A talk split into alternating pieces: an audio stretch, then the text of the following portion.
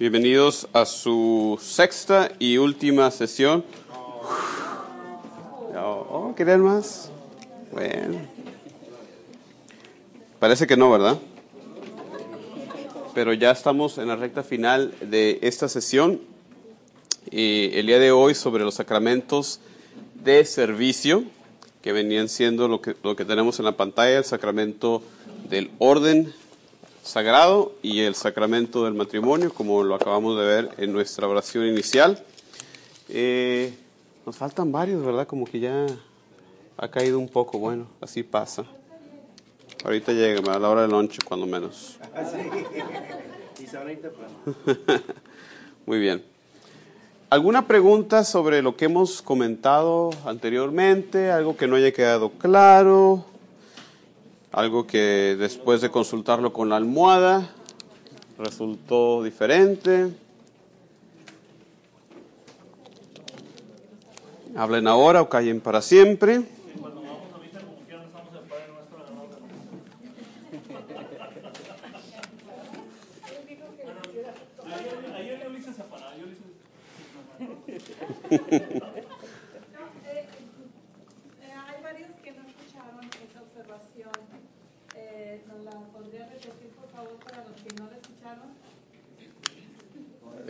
No.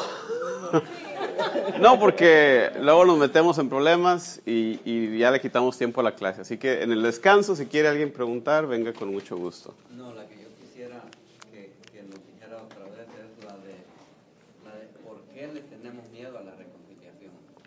Cuando estamos en la línea para ir a confesar, nos estamos temblando. ¿Por qué?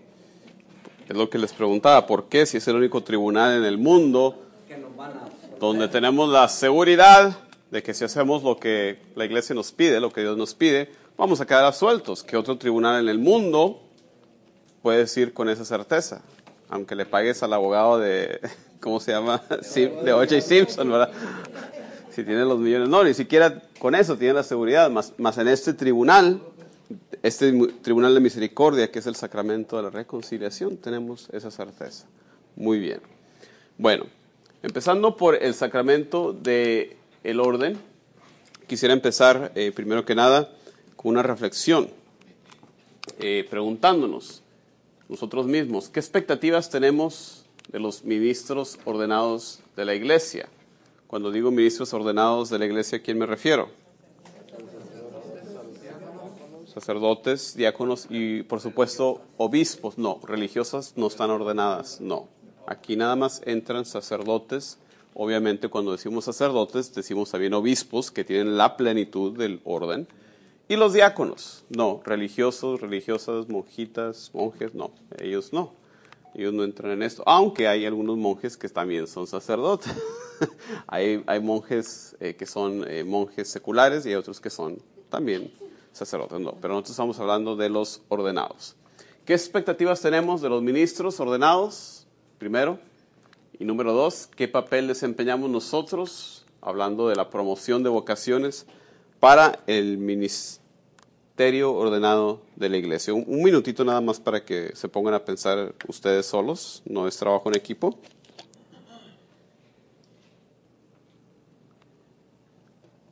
Algunas observaciones, algunas reflexiones, algunas respuestas a esto. Nosotros en San Lucas tenemos un comité para la promoción y para rezar y, también para crear una cultura de oración. Ok, estás respondiendo a la segunda. Ok, muy bien. ¿Podemos comenzar por el principio, la primera, la primera pregunta?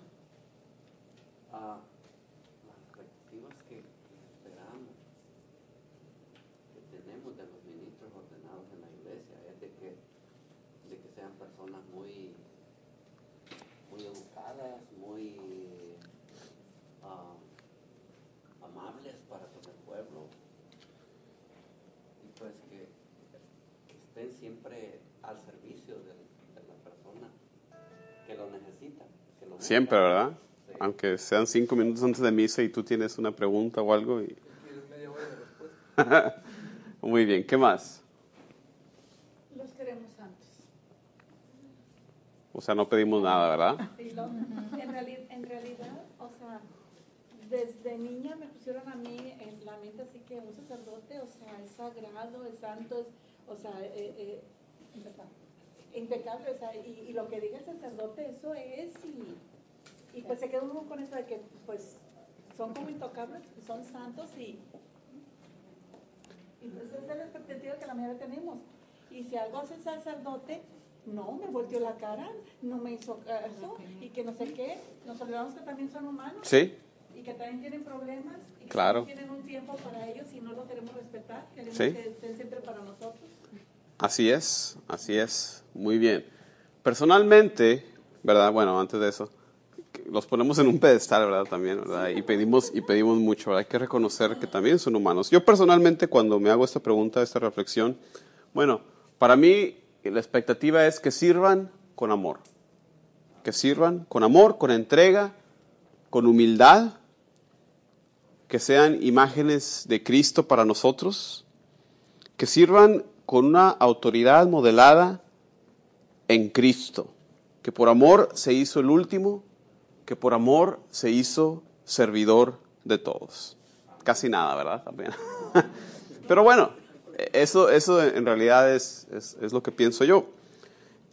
Me imagino que ellos también piensan eso, ¿no? Si no- o sea, que lo, lle- que lo lleguen a lograr o no es otra cosa, pero ese es su, ese es su, su objetivo. Sí, claro, y por eso van en un proceso de discernimiento, ¿verdad? Porque pues varón que va a este proceso pensando que le van a servir en vez de servir, pues de verdad no, no estaría, no debería estar en ese, en ese proceso, ¿verdad?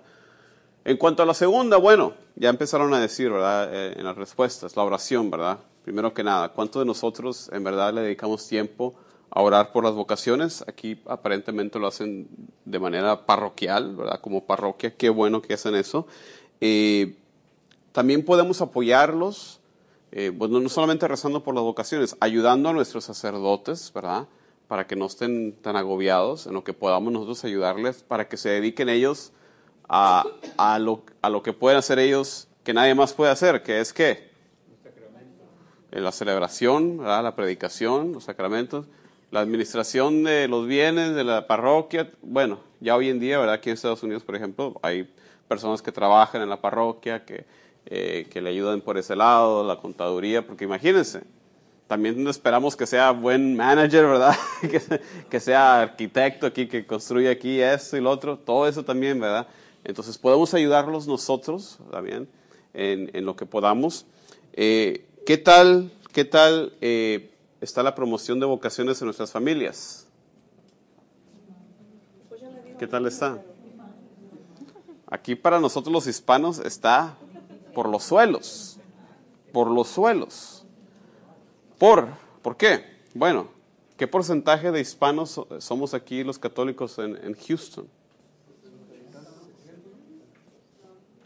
¿Cuánto? 60 y algo por ciento, 63, ¿no?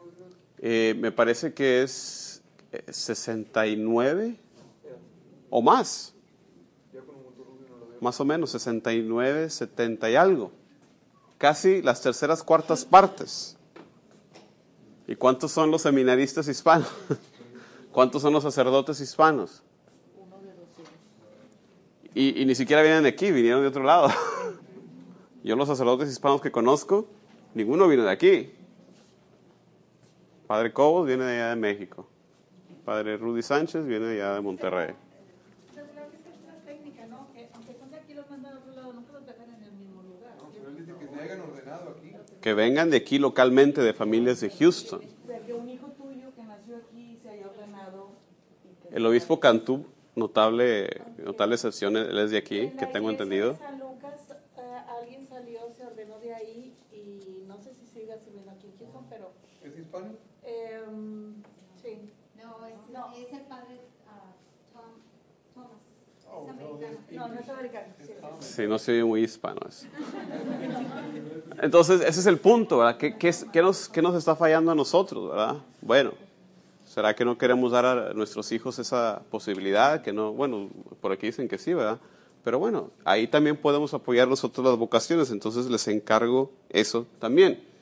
Y hablando del sacerdocio, hablando del orden, eh, nos dice la iglesia en el catecismo, los que reciben el sacramento del orden son consagrados para, en el nombre de Cristo, ser los pastores de la iglesia con la palabra y con la gracia de Dios. Viene también del documento del Concilio Vaticano II, Lumen Gentium, en su número 11.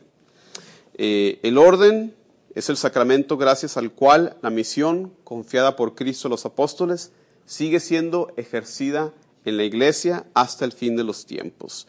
Después, el sacramento del ministerio apostólico. O sea que lo que sea Jesucristo en aquel entonces, en su misión terrenal, continúa, se extiende hasta nuestros días aquí en el orden. Comprende tres grados, como ya lo mencionamos, episcopado, presbiterado y diaconado. Varias de las citas bíblicas que hablan del orden sagrado. Evangelio de Marcos, capítulo 10, que habla del carácter servicial de la autoridad. Para nosotros los cristianos, y sobre todo hablando del orden, la autoridad no es como la ve el mundo. El mundo quiere la autoridad para qué? Para dar órdenes, para estar encima de los demás. No. Para nosotros los cristianos la autoridad está modelada en Jesucristo. ¿Quién dice qué? El que quiera ser el primero. Y no nomás lo dice, sino que Él mismo lo demuestra. Tenemos ese acto superior de humildad de Jesucristo en el lavado de los pies de sus discípulos, mostrándonos eso, viviéndolo. Juan 17, oración de Jesús por sus discípulos, orando porque perseveraran. Mateo 16, 13, 20, ese famoso pasaje de las llaves, donde Jesús le da la autoridad, la jurisdicción a Pedro. Lo que tú ates en la tierra quedará atado, lo que desates será desatado. Es un poder un tanto judicial. En el libro eh, de los Hechos de los Apóstoles, por ahí en el capítulo 6, también les puse eh, ese pasaje donde se eligen a esos siete servidores, que es el significado de la palabra diácono, viene del griego diáconos, que significa servidor, porque qué era lo que estaba pasando, se veían agobiados una vez más los apóstoles en el servicio de la mesa, o sea, el repartir los bienes, el repartir la limosna ah, para los pobres, para las viudas, etcétera, etcétera. Y dicen, bueno, pues no es justo, ¿verdad? Que lo que nosotros deberíamos hacer no lo estamos haciendo. Entonces vamos a elegir a siete hombres dignos de entre nosotros, de aquí, de entre este grupo, para que nos ayuden a eso.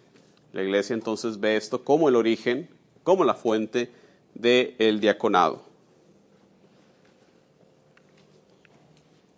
Y muchos otros también por ahí.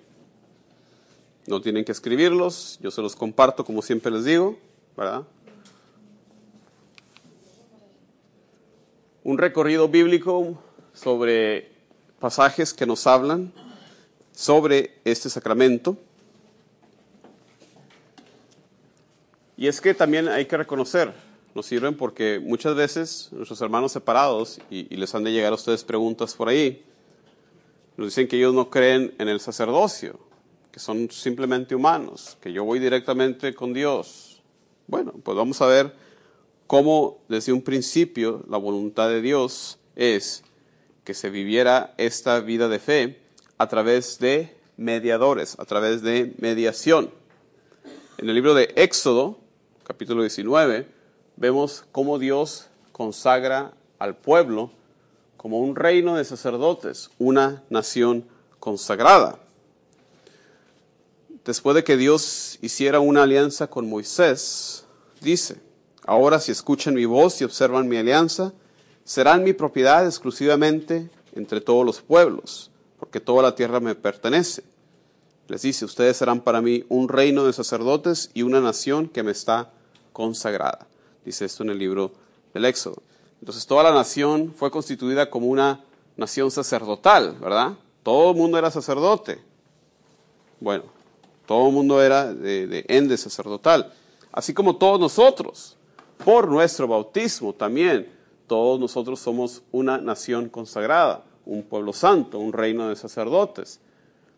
Menciono esto para ponerlo como base para ver que a pesar de que Dios había constituido a toda la nación como sacerdotes, ¿qué vemos después? que dentro del pueblo Dios elige a una de las doce tribus para el culto del templo. ¿Cuál fue esa tribu? La tribu de Leví, los levitas. ¿eh? Entonces, la analogía es esa. Aún así como Dios había consagrado a toda la nación, elige a una de las doce tribus para brindar el culto del templo. Así también en, nuestros días, por nuestro bautismo, todos somos consagrados eh, como sacerdotes, profetas y reyes. Entonces, todos tenemos eh, ese carácter sacerdotal, pero aún así Dios elige de entre la nación, de entre el pueblo, a estos varones para que brinden el culto sagrado, el sacrificio de la Eucaristía. ¿Ok? El sacerdocio en la antigua alianza, sin embargo, dice la iglesia, era incapaz de realizar la salvación, por lo cual tenía necesidad de repetir sin cesar los sacrificios y no podían alcanzar la santificación definitiva. Esto lo vemos en la carta a los hebreos. En la carta a los hebreos, no es mi carta ni es a los hebreos, así se llama, eh, pero y hace una comparación entre la superioridad del sacerdocio de Cristo al sacerdocio antiguo, al sacerdocio de los judíos. Les recomiendo que lo lean, porque entonces viene Jesús a cumplir ese prototipo. La iglesia ve también en el sacerdocio de Aarón, en el servicio de los levitas, así como también en esa institución de los 70 ancianos que vemos en el libro de Números capítulo 11, como prefiguraciones, anuncios del ministerio ordenado de la nueva alianza. Eh, otra prefiguración es el sacerdocio de Melquisedec, que vemos en el libro de Génesis, si recuerdan ese pasaje, eh, donde este sacerdote, un tanto misterioso, este personaje, sale a encontrar a Abraham después de una victoria militar, a ofrecerle eh, dones de pan y vino.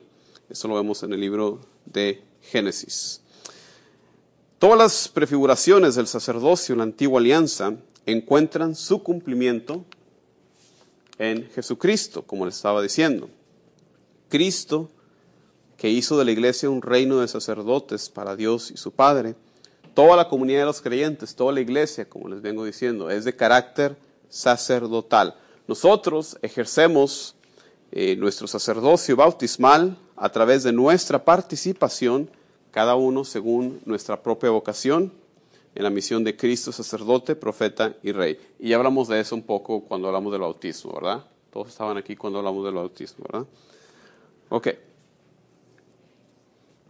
Nos dice eh, una vez más Concilio Vaticano II, por los sacramentos del bautismo y la confirmación, los fieles son consagrados para ser un sacerdocio santo.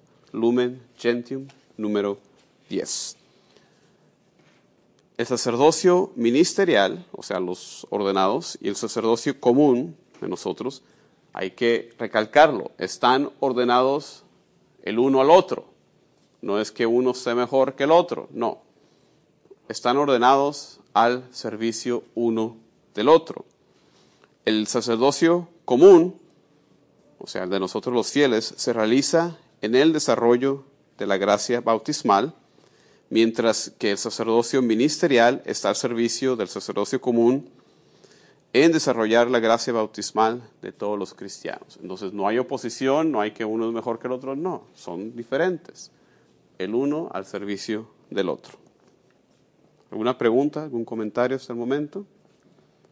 Un poco de eh, lo que vemos en el sacerdocio en las Sagradas Escrituras, un poco de la teología. Ahorita vamos a ver el testimonio en la iglesia primitiva. ¿Alguna pregunta, algún comentario? Todas estas prefiguraciones, dices tú que se, se realizan en Cristo, ¿no? Se Sí, toman la forma. por supuesto, sí.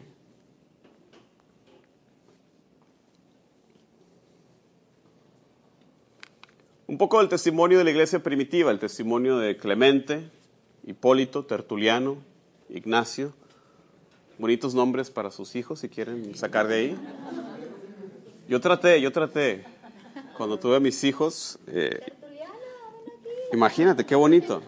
Yo, yo, yo tenía nombres como Cipriano, San Cipriano es otro gran nombre. Atanasio, uno de los más grandes santos, Atanasio. Pero no, ni- ninguno, ninguno fue aceptado. Todos fueron vetados. Lo más cercano que llegué fue Agustín, otro, el más grande de los padres de la iglesia. Y pues ese no está tan raro. Entonces ese sí fue aceptado. Qué mal, porque son grandes nombres. En el comienzo de la iglesia, eh, por ahí del, inicio, mediados del segundo siglo, vemos el testimonio de Clemente. Clemente, Clemente en sus escritos tiene unas epístolas, si ustedes las buscan por Google, las pueden ver, epístola de Clemente. Eh, él da testimonio a dos funciones, la función presbiterial episcopal y la de los diáconos. En la historia de la iglesia hay que reconocer la, la función, la separación entre el presbítero y el obispo no estaba tan definida, fue a, fue a través del tiempo. En un principio vemos cómo no estaba tan definido. Otros testigos, como eh, no lo puse ahí, Hermas, el pastor de Hermas, es otro escrito, hablan solo de presbíteros. Obviamente, nosotros tenemos en los Hechos de los Apóstoles el testimonio del inicio del diaconado, ¿verdad? Entonces, igualmente el diaconado es muy antiguo. Cuando vienen las herejías gnósticas, que ustedes ya manejaron, ¿verdad? Por ahí, no sé si en la historia de la iglesia, seguramente dice, ¿verdad? Eh, en el segundo siglo, San Ireneo, alguien que no puse ahí, pero otro bonito nombre, San Ireneo de León, él recalca esta herejía, ¿se acuerdan de qué se trataba la herejía del gnosticismo? Gnosticismo. Los voy a retachar otra vez a, la historia de la iglesia, la cristología. La herejía del gnosticismo, la pista es que viene del significado de la palabra gnosis en griego. Que nos tratamos de esas cosas. eh, La herejía del gnosticismo, entre muchas otras cosas, una, una de sus características era que estas personas proclamaban que tenían un conocimiento, de ahí viene el origen de la palabra gnosis en griego. Conocimiento de unos cuantos. Conocimiento. Aquí está. Entonces, ellos decían que ellos tenían la verdad porque Dios les había dado revelaciones ahí esotéricas especiales a los de su grupo nada más. San Ireneo decía, no, no es así. Eh, él nos dice que la verdad la tenemos nosotros en la iglesia católica, tenemos la certeza de tener la enseñanza de Jesucristo, porque Jesucristo enseñó a sus discípulos, que a su vez dejaron a otros hombres encargados cuando fueron y establecieron iglesias, como vemos a San Pablo hacer en sus epístolas. Y estos hombres a su vez dejaron a otros, y estos a su vez dejaron a otros, a través de los tiempos hasta llegar a nuestros días. Estos hombres les llamamos obispos. Obispos viene eh, de un término griego, episcopoi, que significa el que sobrevé, o sea, el manejador, el manager, ¿verdad? el que sobrevé, el que está a cargo. Y por eso eh, este proceso nosotros lo llamamos la sucesión apostólica. Por eso nosotros en la Iglesia Católica tenemos la certeza de que enseñamos la doctrina de Jesucristo. Eh, Hipólito de Roma describe el oficio de- del obispo como el de predicar, pastorear y el servicio sacerdotal. El trabajo esencial consistía en ofrecer los dones eucarísticos dados por la comunidad y ofrecidos por el diácono. Por ahí del quinto siglo es cuando empezamos a ver evidencia de una oración de imposición de manos, eh, de que el presbítero era una orden secundaria bajo el obispo a quien asistía. Entonces empezamos a, a ver los papeles clarificándose, como el presbítero era el que asistía al obispo. Eh, a partir del sexto siglo, el papel del presbítero va aumentando en su rol eucarístico. Recuerden también ustedes cómo eh, en la antigüedad, en la historia de la iglesia, existían también órdenes menores. No sé si ustedes se acuerdan. Antes del Concilio Vaticano II existían también órdenes menores. ¿A qué me refiero? A la orden de lector, a la orden de portero, a la orden de acólito, a la orden de exorcista, a la orden de subdiácono. Estas, órdenes menores o subórdenes, como se le conoce a veces, fueron abrogadas por Pablo VI eh, en, el anterior, eh, en las reformas del Concilio Vaticano II, a manera de que nos quedamos nada más con las órdenes mayores del diaconado, presbiterado y el episcopado. Y también eh, con las reformas del Concilio Vaticano II se restaura, se restaura el diaconado como una orden permanente. Se había perdido a través de la historia de la iglesia el diaconado permanente, a manera de que existía nada más como paso a, a estos seminaristas, ¿verdad? Que en su preparación para ser ordenados pasaban por estos pasos, por estas órdenes menores, hasta llegar al subdiaconado, diaconado y presbiterado. Entonces se restablece la opción del diaconado permanente que tenemos hoy hasta nuestros días, ¿verdad? Este país de Estados Unidos es, es un país que se ha, se ha tomado a pecho esto del diaconado permanente. eh, creo que los- las estadísticas son que aquí en Estados Unidos hay más diáconos que en todo el mundo demás puesto junto. Hay que mandarlos al mundo. Vayan al mundo. ¿Eh? ¿Hazte dia- hazte diácono? Así que aquí, bueno, la realidad de los diáconos es que usualmente tienen su propio trabajo, entonces no, tienen sus familias, aunque hay uno que otro que, que sí es soltero, pero por lo regular son... La realidad el, el diaconado, ustedes la ven aquí muy bien, son personas ya en su segunda vocación, eh, personas maduras, eh, que ya no tienen que encargarse de una familia y tienen tiempo de dedicarle al diaconado. Entonces, eso de mandarlo, pues ya, ya no. Pero también puede ser que haya más diáconos en Estados Unidos por la falta de sacerdotes, porque como por ejemplo yo pongo el el ejemplo de México, que hay más sacerdotes y no se ven tantos diáconos. De hecho, México también es uno de los países que por un tiempo hubo muchos diáconos también. Eh, tengo entendido que por ahí se le puso un poco de freno al- a eso, pero México también hubo, hubo un momento en que había bastantes diáconos. Eh, estoy un poco desconectado con la historia de México en este momento, pero sí, también había muchos en México. Eh, sí. Entonces, es una forma sencilla y simple. La diferencia de Vaticano I a Vaticano II es que em, se- es- era una orden de todos, de sacerdotes y de todo lo que usted ya mencionó, este, que ahorita ya, ya no es una orden, ok, pero es porque se le quitó importancia o para no eh, hacerlo obligado, hacerlo más... No, no, no, no. No, yo tampoco. No. No, bueno, primero que nada, no es entre no es entre Vaticano I y Vaticano II. No, no, no, no, no. Antes de Vaticano II. Vaticano I habló de otra cosa completamente diferente. Eh, y quizás simplificar, quizás sí. Otra cosa, de las, de las órdenes menores que hablé, varias de ellas se abren al laicado. Hoy en día tenemos lectores. O sea, ya no lo hacen obligado, sino para que sea más libre y que haya más... eh, Hoy hay lectores, hoy hay acólitos instituidos incluso, ¿verdad? Eh, bueno, exorcistas sigue siendo parte del presbiterado, ¿verdad? entonces como que se está ahí, está ahí. Sí, es, un, es una simplificación de cierta manera. Eh, el papel de portero, bueno, eso sí, no sé si, que yo sepa, no. no. El, el portero, el que abre la puerta del monasterio.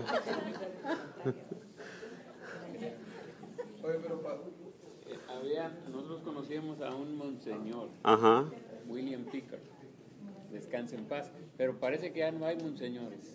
Sí hay todavía. Ah, qué bueno. Sí hay. eh, de hecho, el Papa Francisco ha dicho que no haya tantos. Eh, por el hecho de que, de cierta manera, se daban como honoríficos. eh, y no sé, tú sabes como el Papa Francisco es una persona muy sencilla y dice, pues no es para que se crezcan, sino personas que realmente se lo merezcan por el servicio a la iglesia, no por razones secundarias o terciarias, ¿verdad? De repente, nos- perdón, de repente nos estamos muy acostumbrados a escuchar ya la palabra acol- acólito. Ujú. Eh, viene siendo monaguillo, ¿verdad? Eh, No, realmente no, eso es un poco... di- ¿Algún acólito por aquí que me diga lo que es un acólito? No, no, no alcohólico.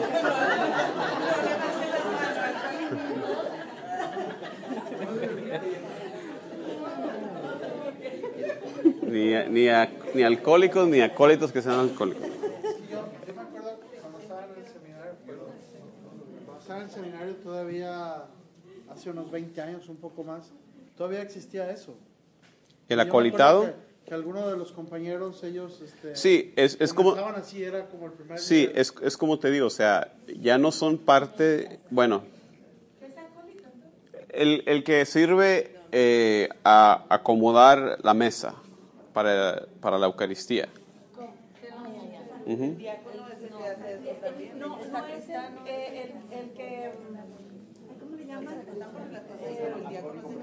No, no, no,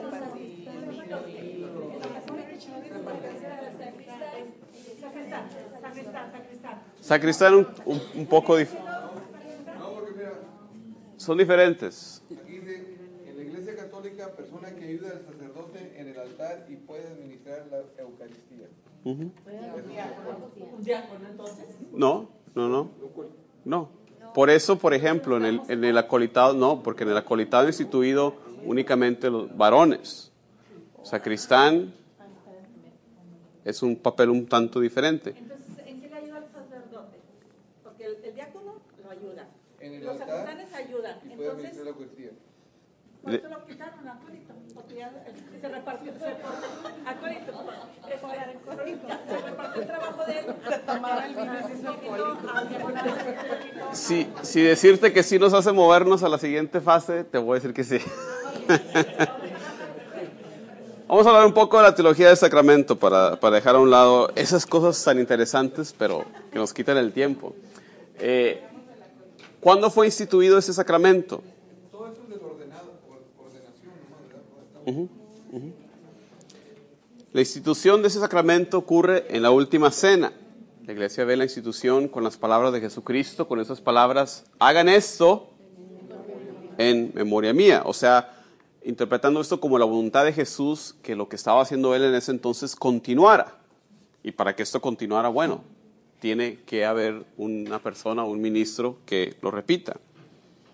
Y más tarde, parte de la institución, más tarde, el día de la resurrección, Jesús también le dio a sus discípulos el poder de perdonar los pecados, como lo vemos en el Evangelio de Juan capítulo 20.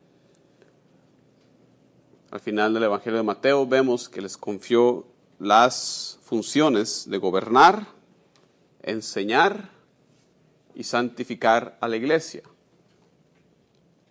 En ese famoso pasaje de la Gran Comisión, vayan, entonces hagan que los pueblos sean mis discípulos, bautizándonos en el nombre del Padre, del Hijo y del Espíritu Santo y enseñándoles a cumplir todo lo que yo les he mandado. ¿Ah?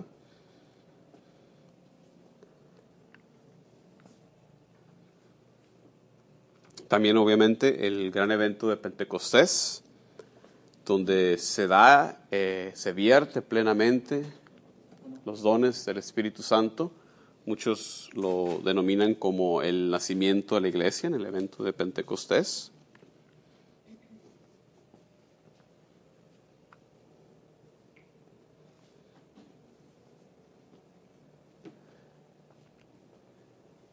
Las funciones principales del sacerdote las podemos denominar como la predicación, la celebración de los sacramentos, el gobierno pastoral, el diácono, un poco diferente. El diácono está llamado a ser imagen de Jesús, no como cabeza, sino Jesús como servidor, a diferencia del presbiteriado. El diácono es imagen de Cristo, no como víctima, como lo hace el sacerdote, pero como servidor. El diácono termina la misa. ¿Cómo nos despide el diácono al final de la misa? Nos manda, ¿ah? nos manda afuera. Él nos guía, extendiendo la caridad sacramental de la Eucaristía que celebramos ahí hacia el mundo. Diácono también es servidor de la palabra de Dios. por eso el diácono, si ustedes se han fijado, cuando está presente es el encargado de leer el Evangelio. Fíjense en las misas del Papa, el Papa nunca lee el Evangelio, siempre es un diácono el que lee el Evangelio, no porque el Papa esté cansado y no se, no se quiera dar el lujo de leer, no, es el papel del diácono, siempre va a ser un diácono. Eh, por eso también el diácono a veces predica, ¿verdad? Porque es servidor de la palabra. Parte del ministerio de la palabra obviamente es la predicación. Eh, sirviente de los sacramentos, sirviente de la Eucaristía. Por eso también, como lo mencionamos, el diácono también es ministro ordinario de la comunión, a diferencia de nosotros que somos ministros extraordinarios. Muchas gracias. Algo se les quedó. Eh, también preside en los bautismos, asiste en la Eucaristía, eh, puede ser testigo en los matrimonios, puede enterrar a los muertos, preside en las bendiciones. ¿ok? Vamos a ver ahora un breve video que les habla del rito de manera concisa. De manera concisa, ahí vemos, eh, por ejemplo, eh, lo que es la, los símbolos, los diferentes gestos. Eh, ¿Cuál es la, qué, qué, símbolos se usan? ¿Qué cosas se usan en este sacramento? Hablamos de, de la materia, ¿verdad? En los otros sacramentos. el crisma, ¿verdad? el aceite, el crisma con el que se unge. Eh, varios de los gestos, ¿verdad? Tenemos la imposición de manos, que significa qué cosa que damos. El Espíritu Santo. Eh, significa la transmisión ya sea de, de, una bendición o del poder del Espíritu Santo en este caso. Eh, y los diferentes ritos explicativos también muy hermosos, ¿verdad? En el caso del diácono, ¿verdad? Le hacen una casita con, con, con los evangelios, ¿verdad? Como, como servidor de la palabra. Eh, a los obispos, ¿verdad? Con, con el anillo, el báculo, la mitra. ¿Qué significan estas cosas? Bueno, el báculo es obvio, ¿verdad? Como pastor, ¿verdad? Como pastor. ¿Qué tal el sombrerito ese de medio? Mitra. ¿O el sombrerito? ¿Esa es la mitra? Viene siendo como la estola en el sacerdote, ¿no? Es el poder, vamos a decirlo. Sí, la estola eh, vendría siendo, que también hablaron de eso, ¿verdad? Que cuando empiezan el rito, los que van a ser ordenados presbíteros empiezan con, las, con la estola a manera del diácono, ¿verdad? Que es cruzada por el pecho y se la cambian ya a manera de, presbítero, como símbolo de su oficio sacerdotal. Eh, la mitra, en las explicaciones que he leído, eh, dicen que simboliza por ahí, ya ven cómo estaba medio alta la cosa esa, simboliza la mayor altura en santidad a la que están llamados ellos a vivir por, por ese oficio suyo, episcopal. Por ahí si se encuentran otra me la comparten, pero esa es la que yo he encontrado. Eh, entonces, eh, cuando, cuando, se, cuando se consagra, cuando se ordena un obispo, eh, tiene que ser eh, ante la presencia de tres, de tres obispos, para que no haya ninguna duda sobre la sucesión episcopal.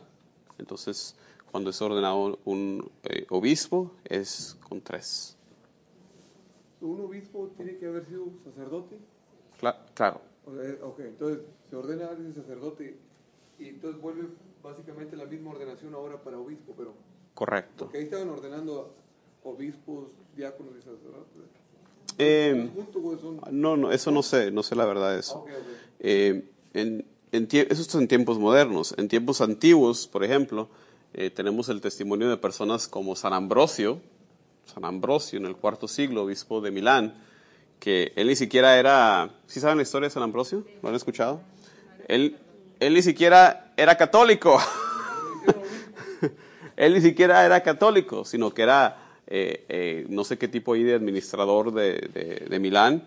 Y, y, como fue el que llegó a hacer la paz entre el pueblo y, y, el emperador, dijeron, Ambrosio para, para obispo. Y no, no, espérame. Entonces lo agarraron y, básicamente lo bautizaron, ¿verdad? su primera comunión, su confirmación, y luego casi al mismo tiempo, ¿verdad? su ordenación presbiteral, su ordenación episcopal. Eh, entonces, por aclamación, por aclamación popular, casi casi, así se hacía anteriormente también. Entonces, eh, la ordenación, como les digo, por tres obispos para asegurar entonces que sea que haya sucesión apostólica, ¿verdad? que no vaya a haber algún defecto. ¿ok? ¿Alguna pregunta hasta el momento? ¿Algún comentario?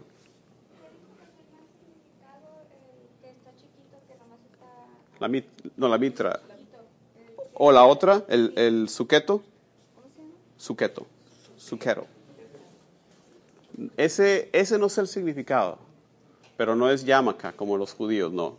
No, Aunque se parece, no es lo mismo.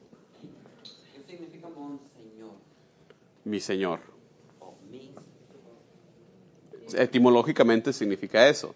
El significado eh, para nosotros es un título de honor, es un honorífico. ¿Ok? Monseñor Pero también es un. no sé la palabra. Obispo. Eh, no, no, porque hay monseñores que no son obispos.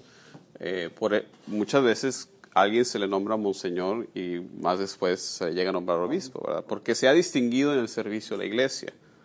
Eh, otra cosa, cardenales. Cardenales no es otra orden, no es otro paso, no. Una vez más, es un honor, es un título, es una posición de honor. El Papa proclama, llama a, diferentes prelados, a diferentes personas como cardenales para que sea su círculo de consejeros. Técnicamente puede escoger a cualquier persona para ser su consejero, técnicamente. Ahora, en práctica, los salen la mayoría de obispos, aunque por ahí de repente, incluso en nuestros años, eh, ha elegido a sacerdotes teólogos. Tengo en mente, por ejemplo, el gran teólogo Avery Do- Dulles, eh, estuvo en el Concilio Vaticano II, norteamericano, gran teólogo, que él fue eh, elegido como cardenal sin ser obispo, pero en práctica la mayor parte de las veces es un obispo. Sí, de hecho, am, habíamos estudiado también del catolicismo cuando estudiamos con José Juan Ujú. hace dos años y nos decía que en ese sentido también cardenal puede ser inclusive una mujer. Sí. O sea, si es nombrado por el Papa como Cualquier persona. De, de confianza que le pueda aconsejar bien cualquier persona del mundo. O sea, Técnicamente sí, en práctica en práctica no lo han hecho, pero no ocurre así. No, por la- por la iglesia. correcto, tienes razón. El Papa emérito Benedicto XVI, Benedicto todavía está oficiando, ¿sí? ¿Cómo oficiando? ¿Cómo? oficiando misa. Claro, no deja de ser sacerdote. Acuérdense que lo que renunció él fue al ministro Petrino. Él renunció al ministro Petrino. Él, sacerdote para siempre, como todos, sacerdote. Yo tengo una duda de la diferencia del obispo y arzobispo. Ok, muy bien. Simplemente la diferencia es eh, si están a la cabeza de una diócesis o una arquidiócesis. En nuestro caso, aquí en Galveston, Houston, fue elevada a, la dignidad de arquidiócesis. ¿ok? Ah, aquí en, Texas hay dos arquidiócesis, la arquidiócesis de San Antonio, la arquidiócesis de Galveston, Houston. Todas las demás son diócesis. Entonces, eh, esas diócesis que por su antigüedad o su dignidad o lo que ustedes quieran, las capitales de los estados, por ejemplo, bueno, por lo general van a ser arquidiócesis. Entonces, la cabeza, el obispo, cabeza de esa eh, iglesia local va a ser arzobispo en vez de obispo, claro.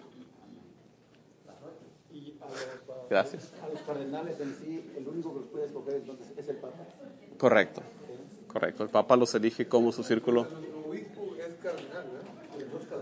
No, al revés, nuestro cardenal es obispo. O sea, Ah, sí, sí. una vez más, no, No. deja de ser obispo. Aunque no, no, no, usualmente no le decimos el obispo, porque es más elevada la dignidad de cardenal, ¿verdad? Ok. Pero obviamente cuando preguntan quién es el obispo de esta diócesis, bueno, es el cardenal Daniel Linardo. No deja de ser obispo. Nuestro obispo es el cardenal Linardo. En práctica sí, en, técnicamente no. Muy bien, 8 de la tarde, ya nos rugen las tripas, bueno a mí. Y nos disponemos entonces a tomar nuestro descanso, bendeciendo los elementos en el nombre del Padre, del Hijo y del Espíritu Santo. Te damos gracias, Señor, por esta oportunidad que nos has dado una vez más. Nos has traído aquí con bien, con salud. Te damos gracias por todo lo que tú nos das, especialmente también en esta ocasión, la- esos alimentos que vamos a comer. Te pedimos los bendigas, bendiga las manos que lo han preparado, y a los panos que tienen hambre y hambre de ti a los que tenemos pan. Amén.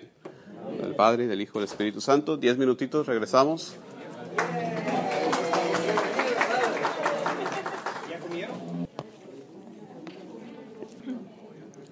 Nos vamos acomodando de regreso para continuar con nuestra sesión.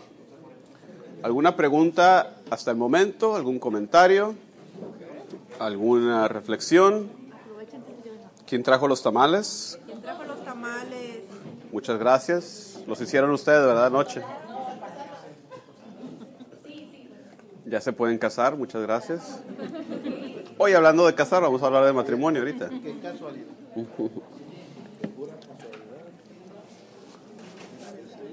Eh, les recuerdo por última vez eh, los recursos que les he compartido ahí en el sitio de internet.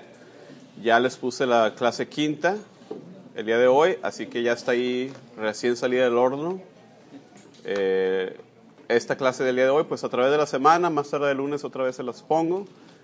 Y a donde los manden, pues ahí les ponemos, ¿no? Así que ya saben, en el sitio de internet jcmoreno.net, eh, también por el libro del diablo, digo, el Facebook.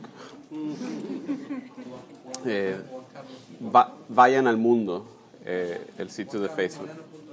No, jcmoreno.net. Si no sé a dónde vayan a ir, si ponen Juan Carlos, no. Muy bien. Ahora, el sacramento del matrimonio.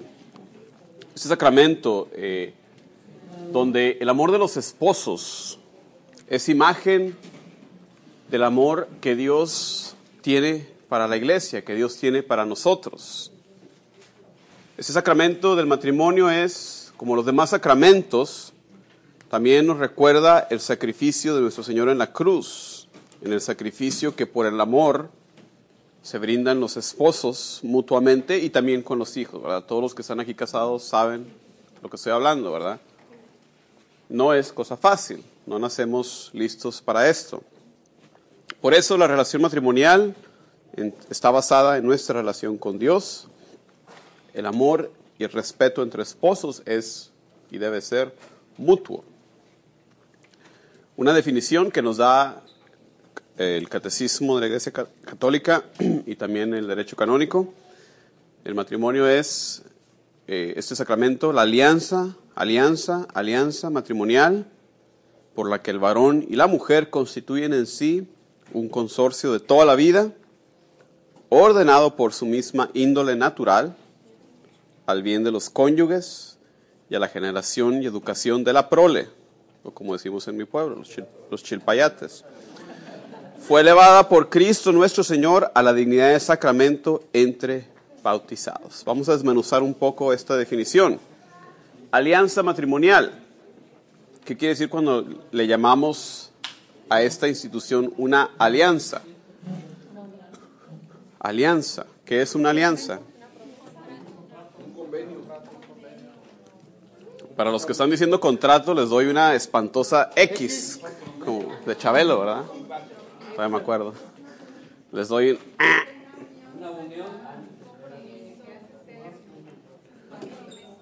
Porque hablando de contrato, bueno, ¿cuál es la diferencia entre hablar de un contrato y hablar de una alianza? El contrato se puede hacer Son, grandes las diferencias. En un contrato que se intercambia, se intercambian más bien bienes y servicios. Tú me das una feria, yo te arreglo el carro, o whatever. Se intercambian bienes y servicios. Mientras que en la alianza, ¿qué es lo que está sucediendo?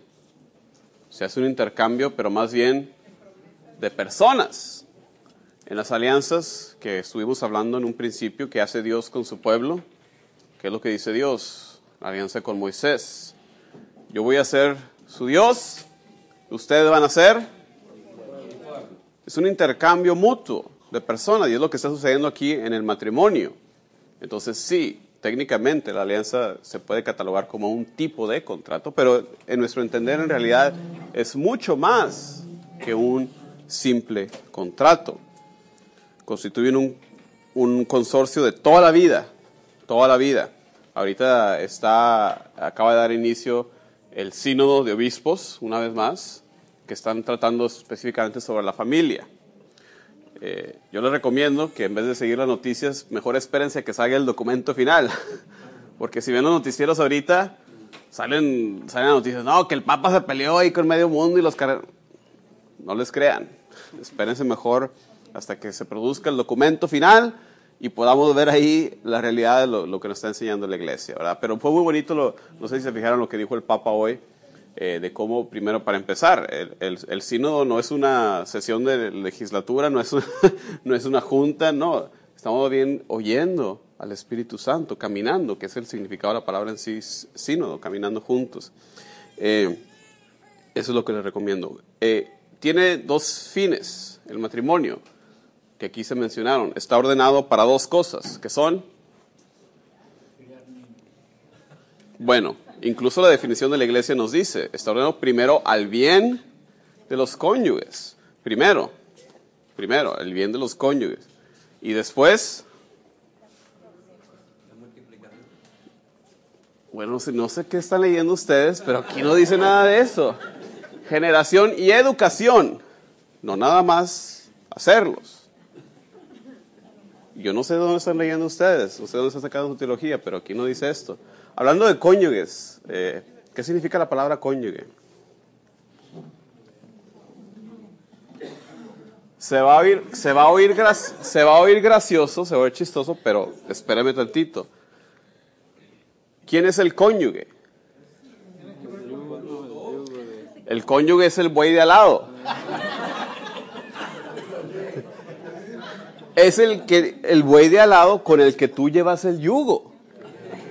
Se oye, se oye feo, pero es eso, ¿verdad? Porque esa persona, ¿verdad? Es, es el esposo, la esposa, es con el que vas caminando, llevando juntos, ¿verdad? Sobrellevando el sacrificio de la cruz.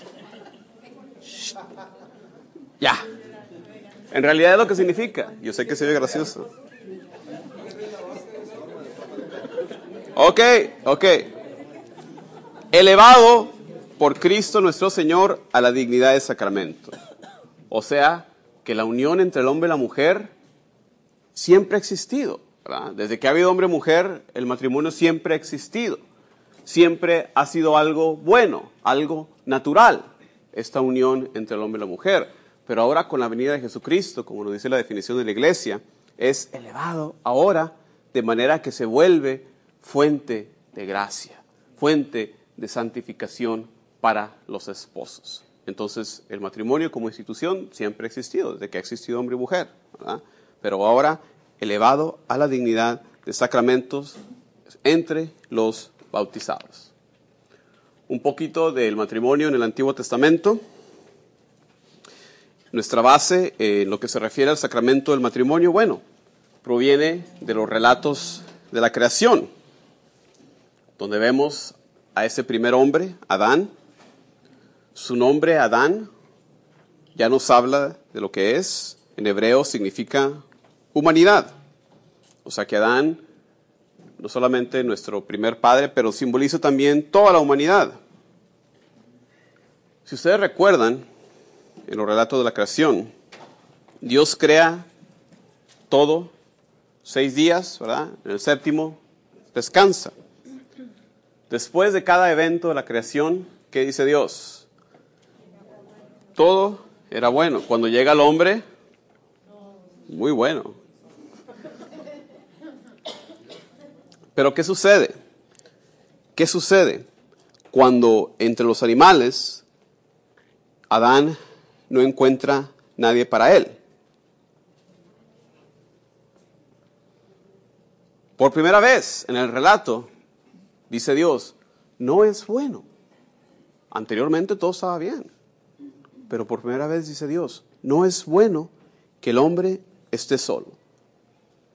Voy a hacerle una ayuda adecuada, como vimos el domingo pasado, ¿verdad? En esas bonitas lecturas de la misa. Por primera vez algo no es bueno. Y, lo que sigue después, ¿verdad? Todos nos acordamos. Dios pone a Adán a dormir, un sueño profundo. Eh, de una de sus costillas forma Dios a la mujer. Un evento que los padres de la iglesia lo ven bastante significativo, porque no crea Dios a la mujer ni de las partes de abajo del hombre, para que el hombre la pisotee, ni la forma de las parte de arriba del hombre para que estuviera arriba del hombre, sino que la saca de un costado, cerquita del corazón, para que sea su compañera. La iglesia entonces desde siempre, desde ese principio, detectando esta igualdad entre los sexos, entre el hombre y la mujer.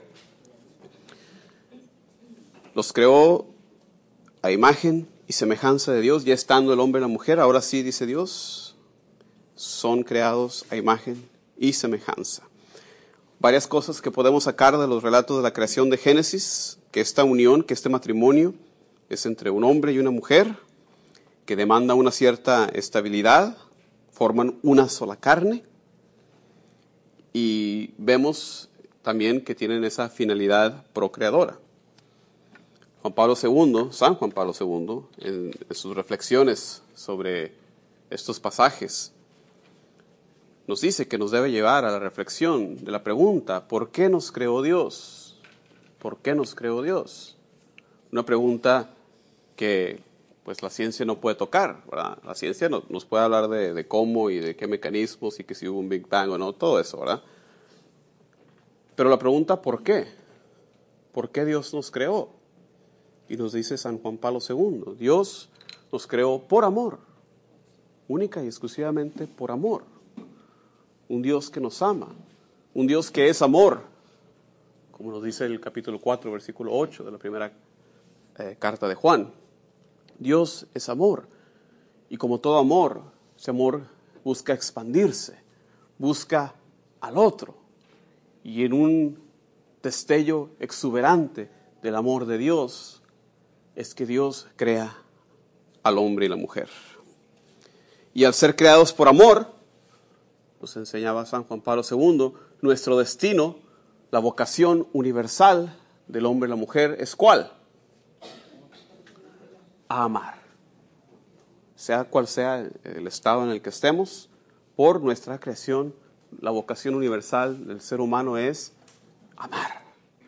El amar. Creados por amor, somos llamados a amar. La enseñanza tan, tan hermosa, tan grande eh, de nuestro Papa, el queridísimo Juan Pablo II. Y podemos pasar a, después de esa breve reflexión, se puede uno preguntar, bueno, en el Antiguo Testamento, ¿qué hay eso de la, de la poligamía que había en aquel entonces? Que incluso el padre Abraham, vemos que, que- que nuestro padre espiritual tenía varias esposas. ¿Qué pasa ahí? ¿Se han preguntado ustedes qué pasa?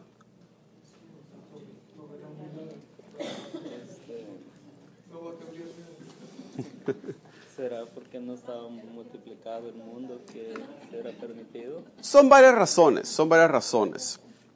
Eh, que antes no estaba eh, el, el mundo lleno, eh, diferentes sociedades, lo que ustedes quieran, hay muchas razones, pero una, una que les quiero yo recalcar es la pedagogía divina, la manera en que Dios nos revela sus enseñanzas, la, que, la manera en que Dios se autorrevela. Es una revelación progresiva, o sea, no se nos da toda la verdad. de uno solo.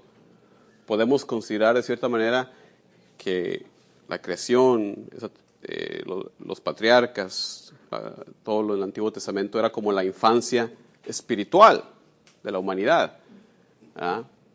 Entonces no habían llegado todavía a la plena revelación de la verdad.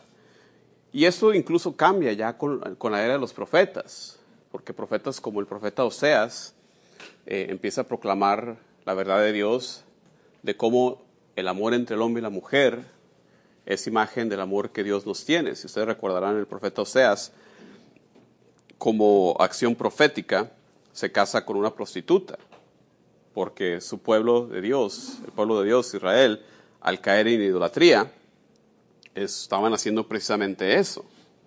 Entonces Dios le manda hacer eso como señal eh, para que se despertaran. Y entonces empieza desde ahí, desde la era profética, a corregirse esas malas tendencias. Entonces se debe eh, hasta cierto punto que la humanidad estaba en su infancia espiritual. Con los profetas, con Jesucristo se nos da la revelación plena de eh, el plan de Dios para lo que es la unión entre el hombre y la mujer. ¿Ok? Pasando al Nuevo Testamento, en las enseñanzas de Jesús, ¿hay algún pasaje en el cual eh, podamos ver la institución de ese sacramento?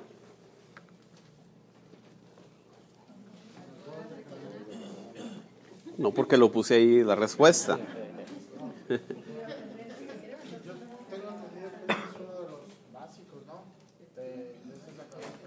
En realidad no hay un pasaje como lo hay en el bautismo, ¿verdad? Donde vemos en el Evangelio de Mateo que Jesús dice, vayan y bauticen, ¿verdad? Plenamente. O en la Eucaristía, ¿verdad? Hagan esto. ¿ah? No hay pasajes así tan explícitos, pero sí tenemos, sin embargo, basados en, por ejemplo, la presencia de Jesús en las bodas de Caná, ¿verdad? Eh, nos dice el Catecismo, párrafo 1613. La Iglesia concede una gran importancia a la presencia de Jesús en las bodas de Caná. Ve en ella la confirmación de la bondad del matrimonio y el anuncio de que en adelante el matrimonio será un signo eficaz de la presencia de Cristo. Entonces no hay un, eh, pasaje as- en sí, pero la iglesia ve en la presencia de Jesús gran importancia en el matrimonio. También tenemos la doctrina de Jesús expresada, como lo vimos en la lectura del día de hoy, al inicio, como lo vimos en la lectura del domingo del Evangelio de Marcos, eh, también en el pasaje paralelo de hoy, Mateo 19, donde se acercan los fariseos, como siempre, ¿verdad? A poner a prueba a Jesús, a preguntarle, ¿es lícito al hombre divorciarse de su mujer por cualquier motivo? ¿Y qué dice Jesús? Bueno, ese no era el plan de Dios en el principio. ¿ah? El creador desde el principio los hizo hombre y mujer y les dijo, por eso el hombre dejará a su padre y a su madre para unirse a su mujer y los dos no serán sino una sola carne. De manera que ya no son dos, sino una sola carne. Que el hombre no separe lo que Dios ha unido. Esa es la doctrina de Jesús acerca de la unión entre el hombre y la mujer. Contestan ellos, entonces, ¿por qué Moisés nos dio chance? ¿Y qué les contesta Jesús? Por la dureza de su corazón fue que Moisés les permitió. Y de hecho, cuando ustedes leen los comentarios biblistas, dicen que de hecho esto era un avance. El permitir el divorcio era un avance en aquella sociedad. Acuérdense ustedes, en esa sociedad patriarcal, donde la mujer no tenía ningún derecho, era tratada como propiedad, casi como animal o ganado. Eh, el darle la libertad de volverse a casar otra vez es un avance eh, a cómo trataba la mujer a la sociedad en aquel entonces. Yo sé que todavía a nosotros nos parece atrasado, pero en aquel entonces era mejor de lo que tenían, ¿ok? No estoy diciendo nada eh, promoviéndolo, sino simplemente considerando el aquel entonces. Eh, la enseñanza de Pablo también, muy importante, en ese pasaje que se lee comúnmente en las bodas eh, de la carta a los Efesios, capítulo 5, donde dice, sean dóciles los unos a los otros por consideración a Cristo, las mujeres a su marido como si fuera el Señor, porque el varón es la cabeza de la mujer. Como Cristo es la cabeza y el Salvador de la iglesia que es su cuerpo. Así como la iglesia es dócil a Cristo, también las mujeres deben ser dóciles en todo a su marido. Maridos, maridos, amen a sus esposas como Cristo amó a la iglesia y se entregó por ella para santificarla. Él la purificó con el bautismo del agua y la palabra, porque quiso para sí una iglesia resplandeciente, sin mancha ni arruga y sin ningún defecto, sino santa e inmaculada. Del mismo modo, los maridos deben amar a su mujer como a su propio cuerpo. El que ama a su esposa se ama a sí mismo. Nadie menosprecia a su propio cuerpo, sino que lo alimenta y lo cuida.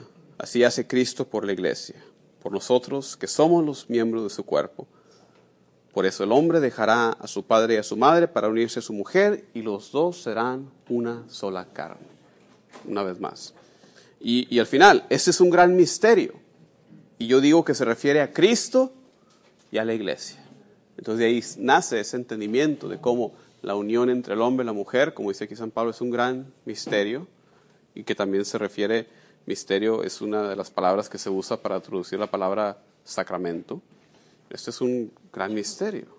La unión entre el hombre y la mujer es imagen aquí en la tierra, lo más cercano que tenemos aquí de lo que es el amor de Dios para su iglesia, del amor de Dios para nosotros. Empezó bien Pablo, luego ahí se distorsionó, ¿verdad? No, ahí nos quedamos los hombres, ¿verdad? Ahí nos quedamos, ahí nos quedamos nosotros y no oímos la segunda parte, ¿verdad?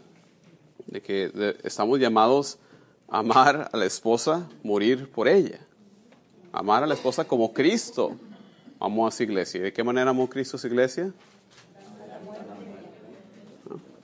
Entonces sí, pidan respeto, sí pidan todo eso, pero estamos dispuestos a desvivirnos, a morir por la esposa, ¿ok? Es mutuo, es mutuo. Un poco de historia del sacramento. Un poco de historia. Eh, difícilmente se puede trazar la historia en tan poco tiempo.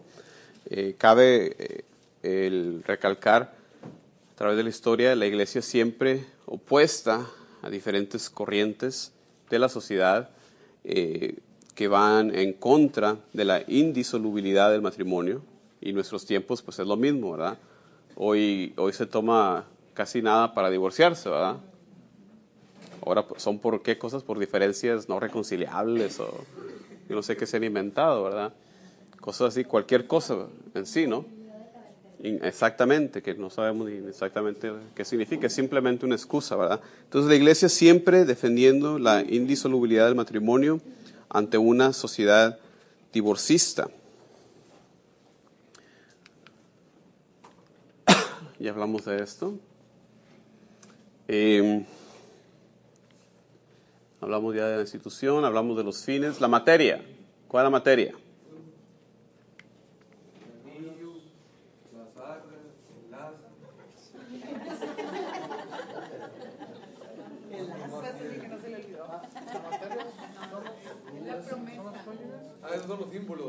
La materia, podemos hablar de la materia remota, que son los contrayentes mismos, y la materia próxima, que es la promesa, la donación mutua.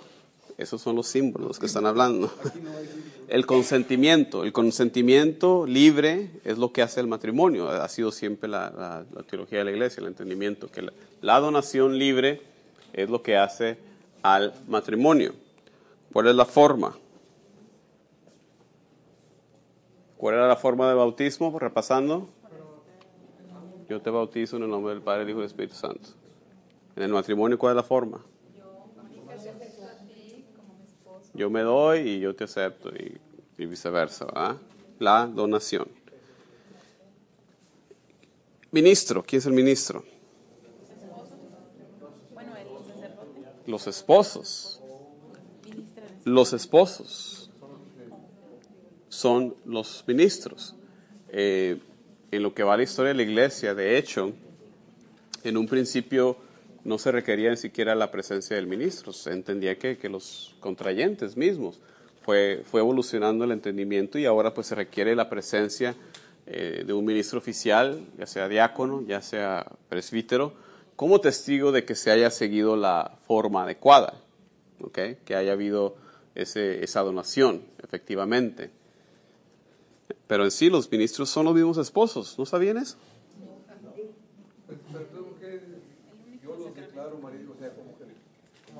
Simplemente pronunciación de lo que hicieron ahí fue válido.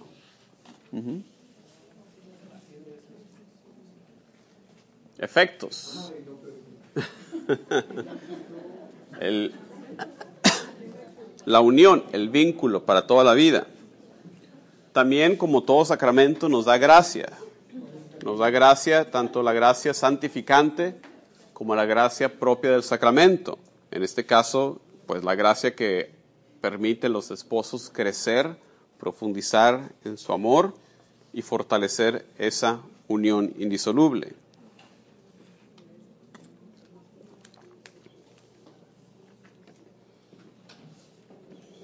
Tengo una pregunta, como los tiempos de antes que, que salía embarazada la muchacha y los papás los casaban a la fuerza y, y como como dice, que tiene que haber consentimiento mutual. Claro. Y cuando es nomás como una noche de pasión y que no hay amor, pero los están casando de obligación, ¿es considerado ahí sacramento? Si, cuando se casan de esa manera, ¿qué ocurre después? Pueden ir ante el tribunal y decir, no sabe qué, mi suegro tenía la escopeta ahí apuntándome y, y pues yo no quería, ¿verdad?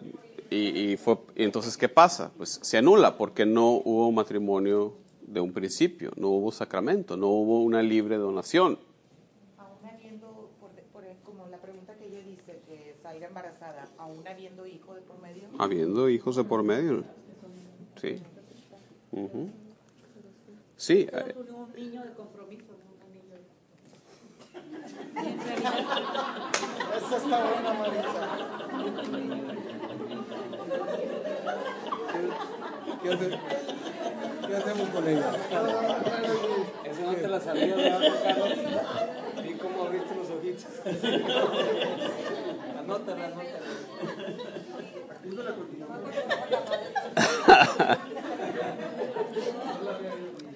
Por eso también eh, cosas, cosas que influyen también esto es eh, defectos en la libertad, ¿verdad? Cuando uno se casa, significa que no está casado previamente. Por eso se dan noticias, ¿verdad? Todavía hasta el día de hoy, amonestaciones, ¿verdad? Todavía se dan. Se, se anuncia que aquí fulanito se va a casar con fulanita, ¿verdad? Si alguien tiene un impedimento para que esta unión se realice, como dice la novela, ¿verdad? ¿Dónde están los que callaron? Todavía, todavía está eso, ¿verdad? Porque obviamente un impedimento sería mi esposa allá en México, ¿verdad? Sería un, sería un impedimento a yo casarme. Que se pide la fe de bautismo donde, do- aunque tú quieras ir a China a casarte, pero tú estás registrado en México, por decir algo en tu fe de bautismo, China manda a pedir la arquidiócesis o diócesis de allá tu fe de bautismo actual para que eh, al margen de la acta de fe de bautismo consta si estás casado o no, si Con, anulado o no. con la excepción de que es- este proceso falla muchísimas veces, muchísimas veces. Hay parroquias que no mandan nada de notificaciones, aunque deben de mandarlas. Hay muchas parroquias que no lo hacen. Tú vas y preguntas por tu boleta y dice, pues aquí dice que fui bautizado, pero no tiene récord de mi confirmación, no tiene récord de mi casamiento. Entonces, yo me voy con mi boletita limpia y... De nosotros está sellado. Por eso, pero si yo me casé aquí y la parroquia aquí no mandó noticia allá, donde yo fui bautizado, de nada sirve ese proceso. Debe de ser, debe de pasar, pero muchas veces falla. Eh, ¿Qué otros impedimentos hay?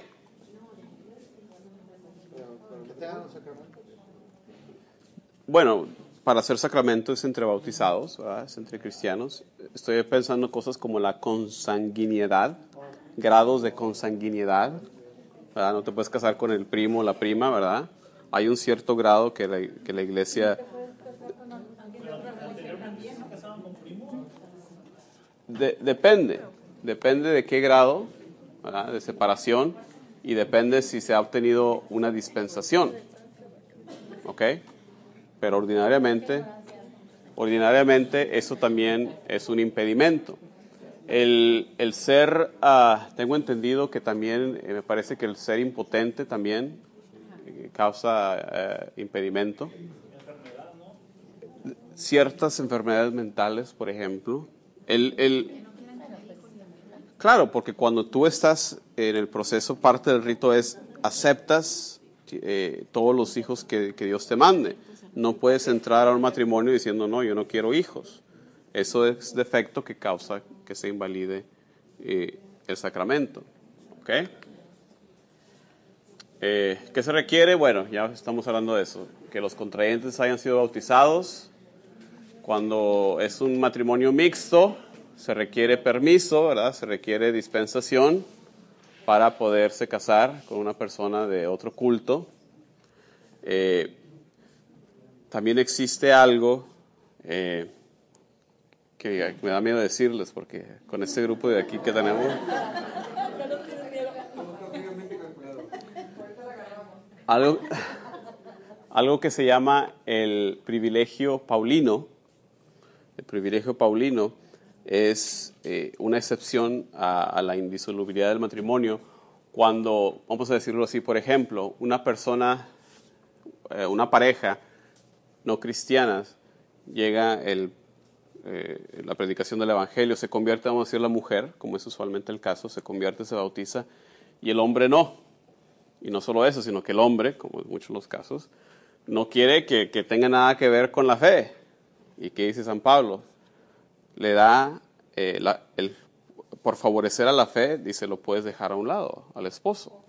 Eso es lo que se llama el privilegio paulino. No lo anoten, no, no se pongan a...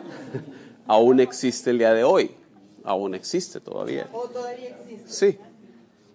Todavía hay chance, todavía hay chance. Pero, ¿qué les dije? ¿Qué les dije?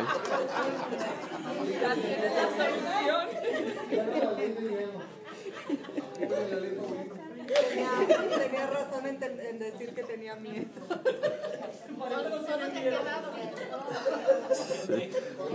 Me voy a, me voy a dirigir a este lado nada más.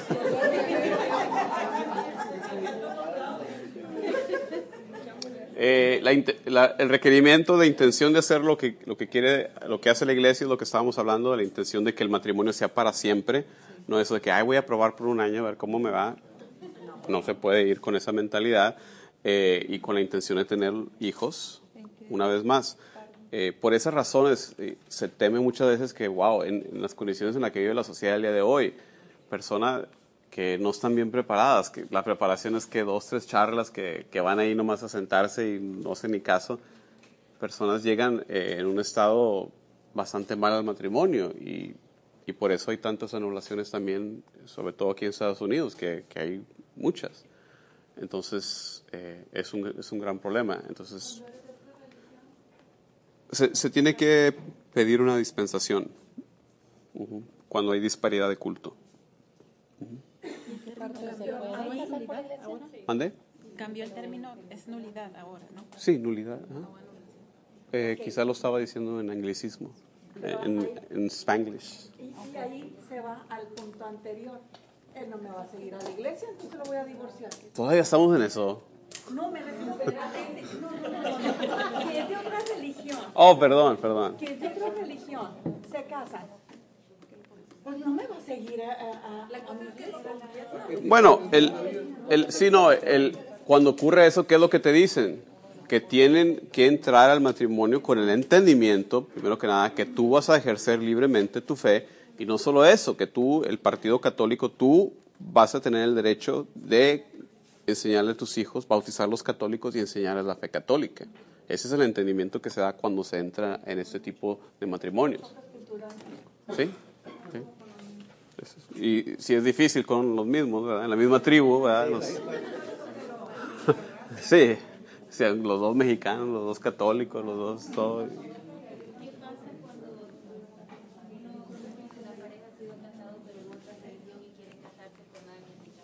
Primero tiene que ir por el proceso de nulidad con el matrimonio anterior. Ujú. Ujú. Pero fue en otra religión, dice. No importa. No importa. Vale también. primero que nada, explíquense bien, porque ¿qué es- ¿de qué está hablando? Un testigo de Jehová. Ellos nada más hacen el matrimonio de... Pero cuando son dos testigos de Jehová válidamente casados por su religión, es un matrimonio válido. No, nosotros lo hacemos. El, otro partido tiene que estar de acuerdo a hacer el proceso. Sí, porque los protestantes casados, dos bautistas casados en su propia iglesia, es un matrimonio válido. Pero es nada más, por ejemplo, la Iglesia Católica, no sé si usted pasa como que es la otra religión, la que acepta por decir, ok, que puede ser un católico con otra persona de otra religión. Y en las otros cultos, las otras religiones, ¿también es válido? Porque tengo entendido que los testigos de Jehová, si no te casas con alguien de la Sí, son muy estrictos ellos. La, la verdad no, no te- tengo suficiente trabajo aprendiendo de los míos que para aprender de los demás, pero, pero creo que tiene razón. Creo que O sea, eh, la- esas religiones no... Pero ¿cuál es, cuál, cuál es tu opinión en, en cuanto a católicos se divorcian, no de más eh, de la ley, y van y se casan ah, con una cristiana. Pues mi opinión es la de Jesús. ¿Qué nos dijo Jesús el domingo pasado? ¿Verdad que sí? O sea, No sé ni para qué preguntamos. Ok, gracias, gracias. Celebración, celebración.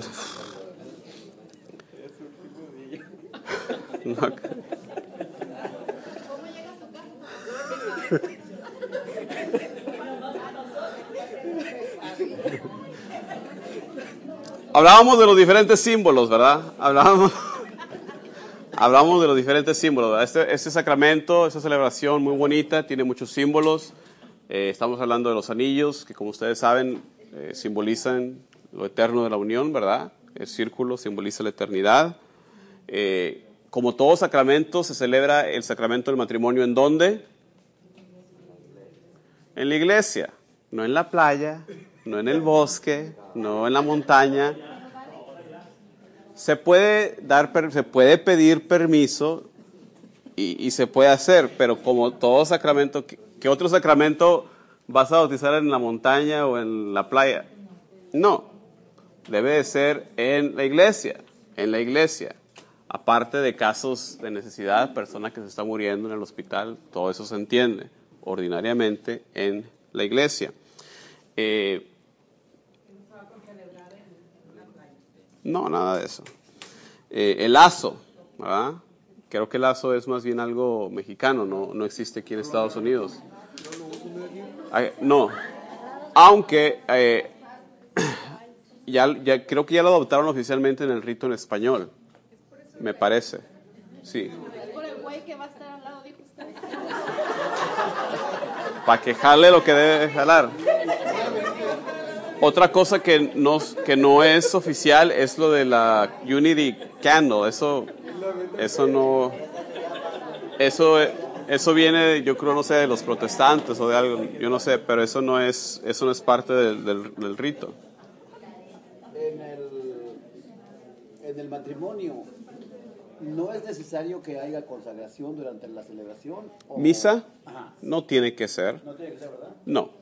Y, y muchas veces cuando vamos a esos casos de que uno del- de los contrayentes no es católico, bueno, a veces no se, no se hace. Pero, Por eso y eso yo lo digo porque ahorita este fin de semana fui, asistí a una boda y el padre no hizo consagración durante el rito. Fue liturgia de la palabra, sí. yo miro eso, yo dije... No, sí, Es sí. que a lo mejor era diácono, no padre.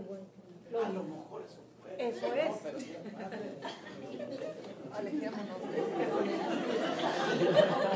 El blanco del vestido, obviamente sabemos que el blanco simboliza la pureza. El ramo, ¿qué significa ahí el- las flores? ¿Qué significan las flores? La vida, la fecundidad, eh, la felicidad en el amor. Las arras también, las arras, ¿qué significan? la, la comunión integral de vida, ¿verdad? Que todo lo que salga de ahí pues es de los dos. Eh, testigos, ¿verdad? Para que una vez más atestiguen, de- den testimonio de lo, de lo que sucedió ahí. Que no, luego no puede decir el novio, yo, yo no dije nada. Ah, sí. Etcétera, etcétera, etcétera. Eh, tengo por aquí un esquema del rito. Eh, hay, eh, después de la liturgia de la palabra, como ustedes han visto, todos los sacramentos cuando se hacen dentro de la misa o de la liturgia de la palabra, toman lugar cuando se hace la homilía, ¿verdad? Es ahí donde se celebra el sacramento. Lo mismo en el matrimonio. Se hace un escrutinio. Se les pregunta, ¿están ustedes libres para contraer matrimonio? Sí. ¿Se comprometen a amarse y respetarse durante toda su vida? ¿Se comprometen a colaborar con la obra creadora de Dios, asumiendo su responsabilidad en la comunicación de la vida y la educación de los niños de acuerdo con la ley de Cristo y la Iglesia? Ahí están manifestando que tienen la intención de hacer lo que la Iglesia hace, que esto sea para toda la vida y que van a recibir a los chilpayates. El consentimiento viene de ahí. Manifiesten entonces su decisión de contraer matrimonio, estrechando la mano derecha, expresando ante Dios y la iglesia su consentimiento matrimonial. Y es ahí donde empieza, ¿verdad? Yo, fulanito, te recibo a ti como esposa, prometo serte fiel, tanto en lo próspero como en lo adverso, en la salud, en la enfermedad, amarte y respetarte durante toda mi vida. y se cambian, ¿verdad? Y entonces el sacerdote es ahí donde confirma el consentimiento. El Señor confirma el consentimiento que se han manifestado delante de la iglesia y realicen ustedes lo que la bendición les promete. Que el hombre no separe lo que Dios ha unido. ¿Ok? Después de ahí viene la bendición, imposición de los anillos, como signo de amor y de fidelidad. Bendición y entrega de las arras, que dice aquí que es opcional, pero yo siempre la veo, así que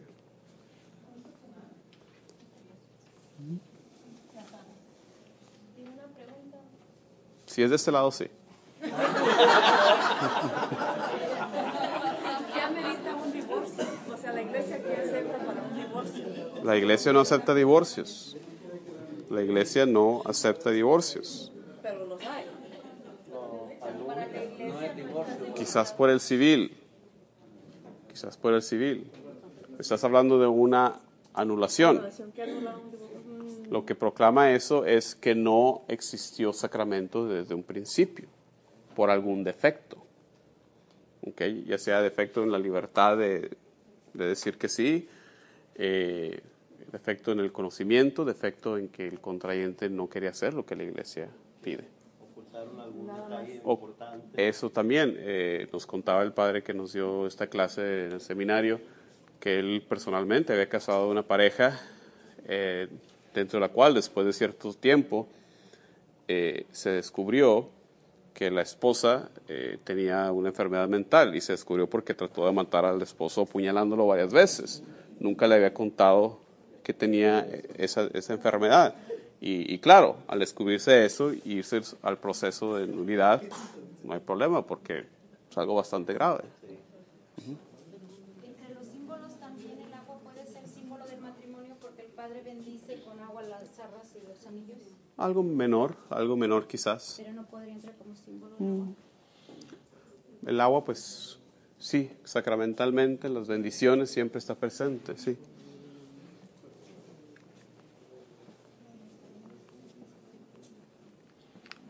¿Alguna otra pregunta, algún otro comentario?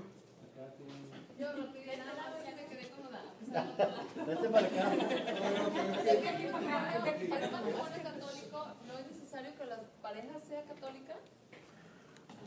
Es el matrimonio para que sea sacramental es entre bautizados. Ahora, he estado oyendo lo que me, continúan diciendo lo que les dije que no me dijeran. Me dicen de, de otra religión.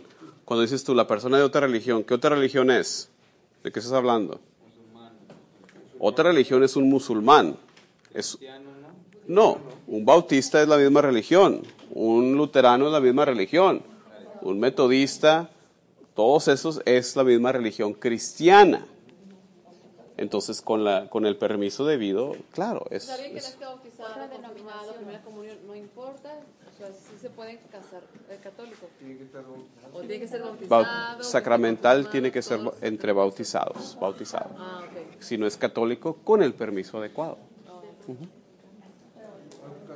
Ahorita dijiste que cuando estabas hablando de los patriarcas que la iglesia estaba en su infancia. La humanidad, La humanidad. es infancia espiritual. Después de la venida de Jesucristo, pues estamos mejor. No sé qué tan alejados estamos del final, porque pues no sabemos hasta que llegue el final. Ya que, yo digo que cuántos más ah, ver ok, aquí te va. Estamos, estamos en el principio del fin.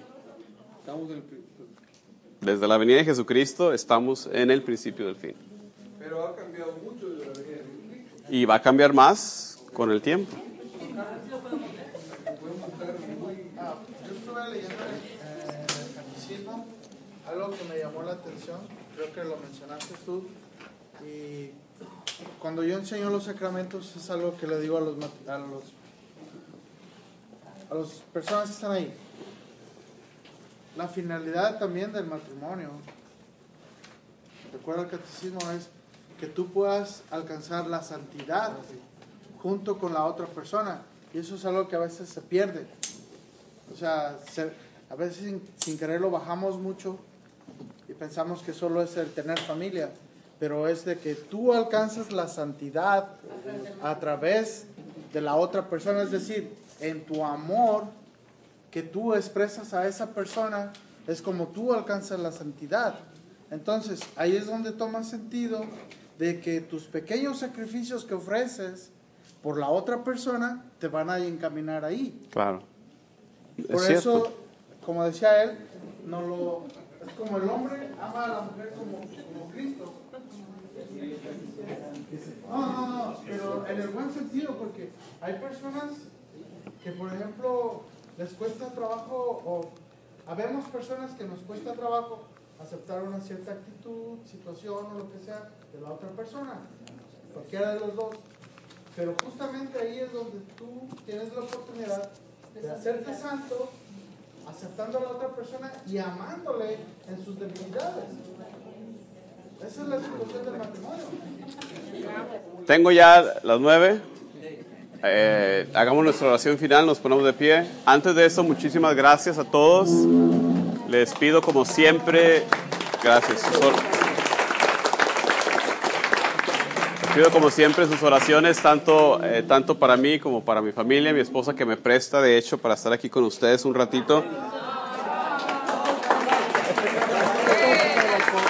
Y es un hecho, porque la vocación principal es la del matrimonio. Ese es un ministerio que como estoy aquí hoy en día puede cambiar a hacer otro ministerio, espero que todavía no cambie, pero eh, la vocación principal es esa. ¿verdad? Entonces nos despedimos eh, a una sola voz diciendo, Señor Jesús, nos has unido al sacramento del matrimonio.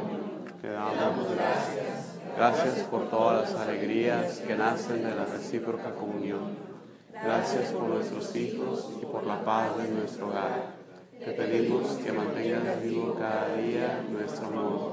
No permitas que se pierda a causa de la monotonía o de la actividad de la vida.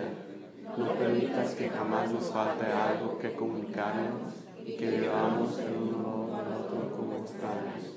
Enséñanos cómo podemos cada día vivir nuestra vida en común y haz que siempre sepamos perdonarnos y que podamos siempre ayudarnos en nuestras decisiones. Danos fuerza para poder enfrentarnos juntos todas las penas, como todas las pruebas. Señor, te pedimos que pruebes en cada uno de nosotros cada día tu amor. Amén. En nombre del Padre, del Hijo y del Espíritu Santo. Muchísimas gracias.